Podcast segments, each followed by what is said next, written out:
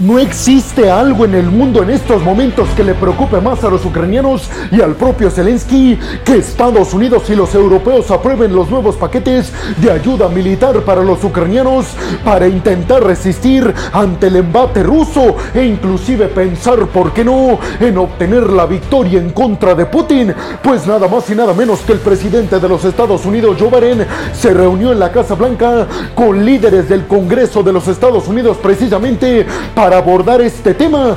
¿Qué tenía que hacer la administración de Biden para que los congresistas estadounidenses, tanto la Cámara de los Representantes, que es la Cámara Baja, como la Cámara Alta, que es la de los senadores, aceptaran el enviar 62 mil millones de dólares a Ucrania en una nueva ayuda militar?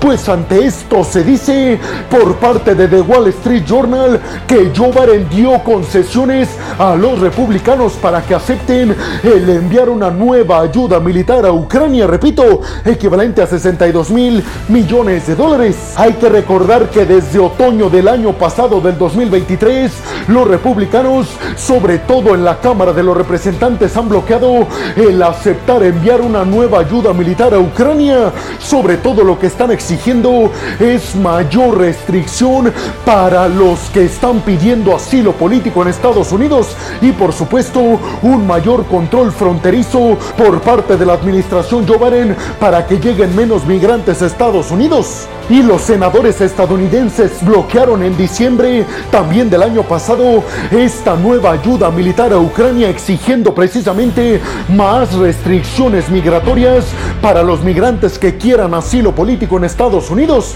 Parece ser, según The Wall Street Journal, que Joe Biden ya se comprometió así a aumentar las restricciones migratorias para quienes intenten llegar a Estados Unidos a través de México. También se ha dicho que los republicanos están exigiendo que haya un mayor control sobre cómo es que se envía este dinero a Ucrania y sobre todo cómo es que se administra ya llegando a las manos de Zelensky, porque los republicanos aseguran que la contraofensiva pasada de Ucrania fracasó en gran medida porque no hubo un buen control de todo el dinero y todo el poderío militar que enviaron el año pasado los occidentales. Sin embargo, recordemos que Joe Biden ha dicho que el ayudar a Ucrania no solamente es una cuestión de los ucranianos, sino que se trata de una cuestión de seguridad nacional de Estados Unidos, pero también de todos los aliados occidentales, ya que Joe Biden ha recalcado el hecho de que Vladimir Putin no se va a detener en Ucrania y que si logra una victoria total en el territorio ucraniano, eso le dará la fuerza suficiente para intentar hacerse del control de otro país europeo como Moldavia o inclusive de un país europeo miembro de la OTAN con pasado soviético como Estonia, Letonia o Lituania. Al parecer Joe Biden se comprometió a aumentar las restricciones para aquellos ciudadanos extranjeros que pidan asilo político en Estados Unidos, pero al parecer Joe Biden negoció para que los republicanos no le pidieran buscar a migrantes en el territorio estadounidense y expulsarlos. Al parecer eso no se lo pidieron los republicanos a cambio de aprobar la nueva ayuda militar a Ucrania. El 27 de diciembre, Joe Biden firmó el último paquete de asistencia militar a Ucrania, equivalente a 250 millones de dólares. Con ese envío se acabó el dinero que tenía la administración Joe Biden para darle municiones y todo lo que necesita Ucrania para contrarrestar el imperialismo de Putin. El líder republicano ante el Senado, Mitch McConnell, dijo que la próxima semana el Senado ya estaría votando si ayudar o no militarmente Ucrania. Sin embargo, faltaría todavía la aprobación de la Cámara de los Representantes, que está liderada actualmente por los republicanos y presidida por Mike Johnson, un tipo que ha sido muy duro y tajante con ayudar a Ucrania solo si se aumentan las restricciones en la frontera de Estados Unidos con México. ¿Ustedes qué piensan? ¿Será que Ucrania la próxima semana recibirá la buenísima noticia de que va a recibir los 60 mil millones de dólares en ayuda militar de Estados Unidos. Bienvenidos a un nuevo video de geopolítica en el el cual, como ustedes ya saben, les voy a platicar lo más importante que ha acontecido a niveles diplomáticos y geopolíticos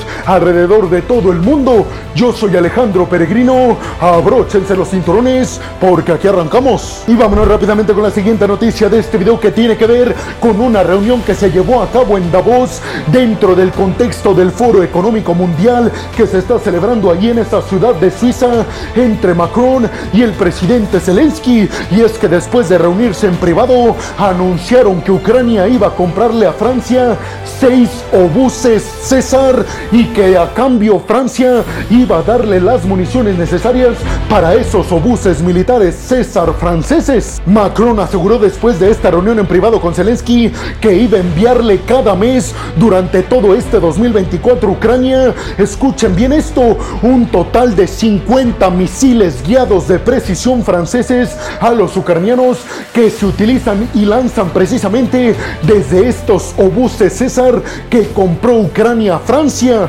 Les repito, Francia enviará a Ucrania 50 misiles guiados de precisión para los obuses César cada mes durante este 2024. Además, Francia dijo que los aliados occidentales están ya poniendo el dinero necesario para enviar más obuses militares César a Ucrania. Es decir, que Francia y otros aliados occidentales que todavía no se ha dicho quién exactamente van a comprarle estos obuses César franceses al fabricante militar francés para después enviarlos a Ucrania. Pero por lo pronto, Francia va a dar todas estas municiones a Ucrania durante todo este 2024 y Ucrania ya compró seis obuses César. Cada uno de estos obuses César le costó a Ucrania entre 3 y 4 millones de dólares. Macron dijo que va a invertir solo Francia 50 millones de dólares para comprar obuses César y enviarlos a Ucrania, independientemente y muy separado de estos seis que ya compró Zelensky. El presidente ucraniano Volodymyr Zelensky ya en Ucrania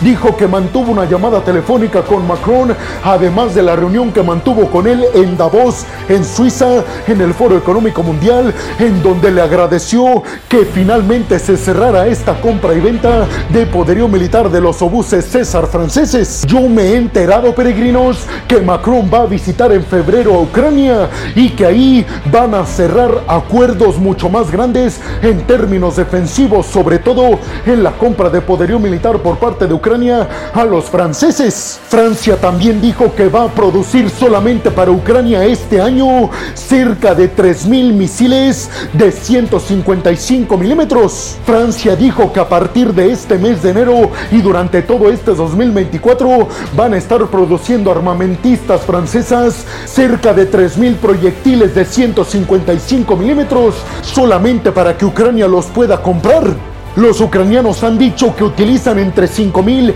y 15.000 proyectiles diarios de 155 milímetros.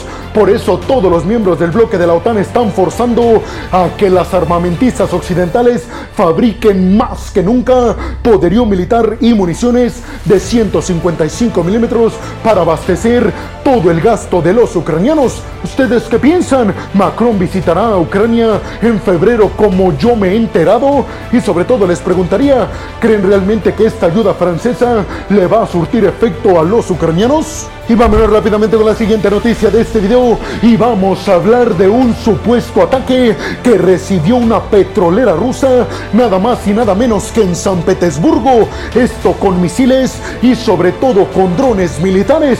Hasta el momento supuestamente fueron los ucranianos según lo ha dicho Rusia, pero hay que decirlo, la agencia de noticias Reuters ha dicho que no pudo verificar quién fue el culpable de este impacto con drones militares a la petrolera petrolera rusa en San Petersburgo, pero también la agencia de noticias Reuters dijo que no ha podido comprobar si realmente los drones impactaron a esta petrolera rusa. El Kremlin dijo que varios ataques se han registrado en varias localidades rusas, esto supuestamente perpetrado por grupos pro-ucranianos, pero según el Kremlin, todos estos ataques los han repelido los sistemas de defensa aérea rusos. Hay que decir que San Petersburgo se encuentra a 850 kilómetros de distancia de la frontera ucraniana, es decir, que si estaríamos hablando de que un dron militar de largo alcance ucraniano fue el que impactó esta petrolera en San Petersburgo, estaríamos al mismo tiempo también hablando de que Ucrania está aumentando considerablemente su tecnología militar, sobre todo en drones de largo alcance. Y es que hay que recordar que también Rusia dijo que se registraron varios intentos de atacar varias posiciones militares rusas en Kaliningrado, que recordemos es la zona rusa en Europa que le da salida rusa al mar Báltico. Como ya se los dije, independientemente de si logró este dron impactar con su objetivo en la petrolera de San Petersburgo, lo que tenemos que tomar en cuenta es que conforme pasan los días, la tecnología militar ucraniana, sobre todo en drones militares, va aumentando considerablemente. Recuerden ustedes que San Petersburgo es la segunda ciudad más importante y grande de Rusia, después obviamente de la capital Moscú. E insisto tanto con este avance militar tecnológico de Ucrania en drones militares, porque precisamente los drones militares son la principal herramienta que está utilizando Ucrania y que seguramente va a utilizar en los próximos meses para intentar recuperar, ¿qué creen ustedes? La península de Crimea. ¿Ustedes qué piensan? ¿Será verdad que un dron militar ucraniano alcanzó a llegar a la ciudad rusa de San Petersburgo? Y vámonos rápidamente con la siguiente noticia de este video, ahora hablar de que supuestamente Rusia, según el Kremlin, se ha apoderado de otra localidad en Donetsk, en Ucrania. Los rusos aseguraron que la localidad llamada Vesele ya está en las manos ilegalmente de Rusia. Ahora bien, no se sabe con exactitud a cuáles de las dos regiones llamadas Vesele se refiere el comunicado ruso, ya que hay una localidad Vesele que está muy cerca de Bakhmut en el este y otra localidad que se llama En Ucrania que está más hacia el sur.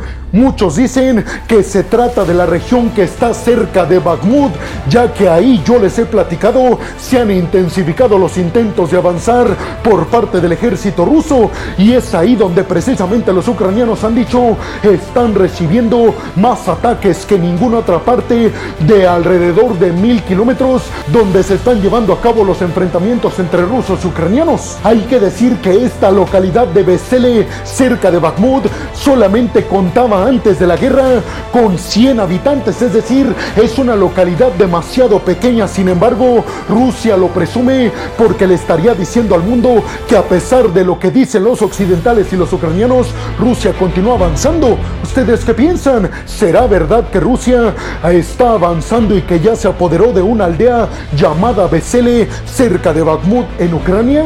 Y vámonos rápidamente con la siguiente noticia de este video para ahora hablar del conflicto que se está despertando más que nunca a niveles militares entre Irán y Pakistán. Y es que yo ya les había platicado en el video anterior que Irán llevó a cabo ataques en contra del territorio pakistaní, asegurando que intentó acabar con grupos que ellos consideran de terror internacional y que tenían lazos supuestamente con la inteligencia de Israel. Pues ahora Pakistán acaba de responder atacando con misiles de precisión varias localidades de Irán que son fronterizas con Pakistán, asegurando el ejército pakistaní que atacaron a separatistas baluches que se encuentran precisamente radicando en las provincias de Irán, de Sistán y de Baluchistán, que Pakistán considera como grupos que quieren anexionar territorio pakistaní. Véanlo así, peregrinos, para entender lo que está pasando en la frontera entre Pakistán e Irán. Irán está atacando justo a territorios fronterizos de Pakistán con Irán y Pakistán está atacando a grupos que están asentados en el territorio iraní limítrofe con Pakistán. Básicamente, esos territorios que son limítrofes en la frontera entre Pakistán e Irán son los que están en estos momentos despertando tal vez otro conflicto más en Medio Oriente. Pakistán ha dicho que va a responder con toda su fuerza militar en el dado caso de que Irán se le ocurra llevar a cabo una invasión a estos territorios pakistaníes fronterizos fronterizos con Irán. Ahora bien, recuerden que esto es muy peligroso, simple y sencillamente porque Pakistán tiene bombas nucleares. En estos momentos Rusia les dijo a Irán y a Pakistán que detengan todos estos alzamientos militares y que hagan el ejercicio de la diplomacia. Ante esto también el gigante asiático China ya ha dicho que se está metiendo para mediar la paz entre estos dos territorios y evitar un conflicto de escala mundial. Pakistán dice que los grupos que atacó en el territorio iraní quieren adherir territorio de Pakistán e Irán asegura que a los grupos que atacó en el territorio de Pakistán fronterizo con Irán son de mayoría sunita y están intentando derrocar al gobierno actual en Teherán liderado por Ebrahim Raisi el presidente y por el líder supremo Ali Khamenei el ayatolá ¿Ustedes qué piensan? ¿Comenzará otro conflicto de talla mundial en Medio Oriente o logrará China mediar para la paz? Y bueno, hemos llegado al final del video del día de hoy. Les quiero agradecer muchísimo todo el apoyo que me dan. Sin ustedes, yo no podría dedicarme a lo que más me apasiona en el mundo. Así que muchas, pero muchas gracias, peregrinos. Sin más por el momento, nos vemos en el siguiente video de Geopolítica. Hasta la próxima.